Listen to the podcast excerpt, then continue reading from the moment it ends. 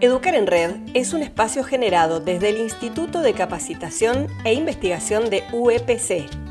Referentes del campo de la educación nos comparten su mirada acerca de la tarea de enseñar y aprender en tiempos de pandemia. Una invitación para pensarnos y repensar nuestra tarea como formadoras y formadores.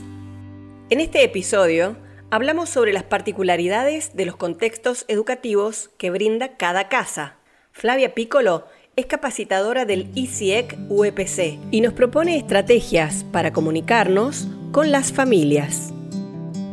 Educar en entornos de pandemia nos encontró con el desafío de tener que organizar nuestra tarea eh, en escenarios mm, por demás heterogéneos. ¿no? Si antes no podíamos hablar de un estudiante estándar, tampoco podemos hablar de un genérico familia.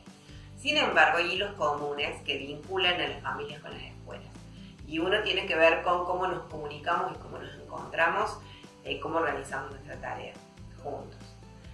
Eh, en este sentido, las estrategias han sido diversas porque el escenario es desigual, porque la brecha digital existe. Entonces, en algunos casos se han entregado cuadernillos impresos con actividades donde no había conectividad y también acompañando a cajas de alimentos, porque si hay algo que también eh, han realizado los docentes, los colectivos de compañeros y compañeros, ha sido lo de funcionar como trincheras contra el hambre.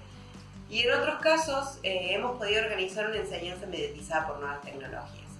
Sea el caso que fuere, lo importante es poder eh, dirigir mensajes diferenciados, tanto a familias como a estudiantes. A familias, si bien no van a poder suplir nuestra tarea porque no es su especificidad, que podamos dar pautas claras para acompañar y guiar esto de aprender en casa y a nuestros estudiantes mensajes dirigidos a fortalecer un vínculo, un vínculo que quedó en proceso de construcción con esas dos semanas que tuvimos de clases presenciales. Y no dar nada por supuesto, pecar de explícitos, de explícitas, porque la única palabra que va a circular y que va a también la tarea es que quede claramente plasmada, registrada en cómo viaje la palabra, ¿no? Escrita, digital, en un mensaje de voz, como fuere. Y otra invitación a encontrarnos tiene que ver con lo que más extrañamos de la escuela, que es precisamente el estar con otros y con otras. Y una idea muy bonita y muy potente es la implementación de patios virtuales. Patios donde la única excusa sea la de estar juntos, la de suspender el tiempo un rato, que tenemos todo el rato el tiempo suspendido, pero que en ese rato que suspendamos sea para encontrarnos con otros, para reírnos, para compartir sentires, pesares, juegos, risas, y el solo placer de, estar juntos.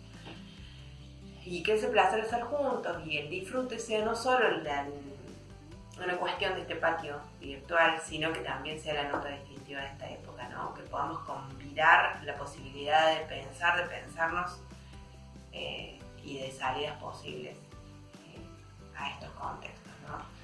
en donde hemos aprendido que nadie se salva solo y donde más que nunca la escuela está enseñando, resistiendo Iswanya.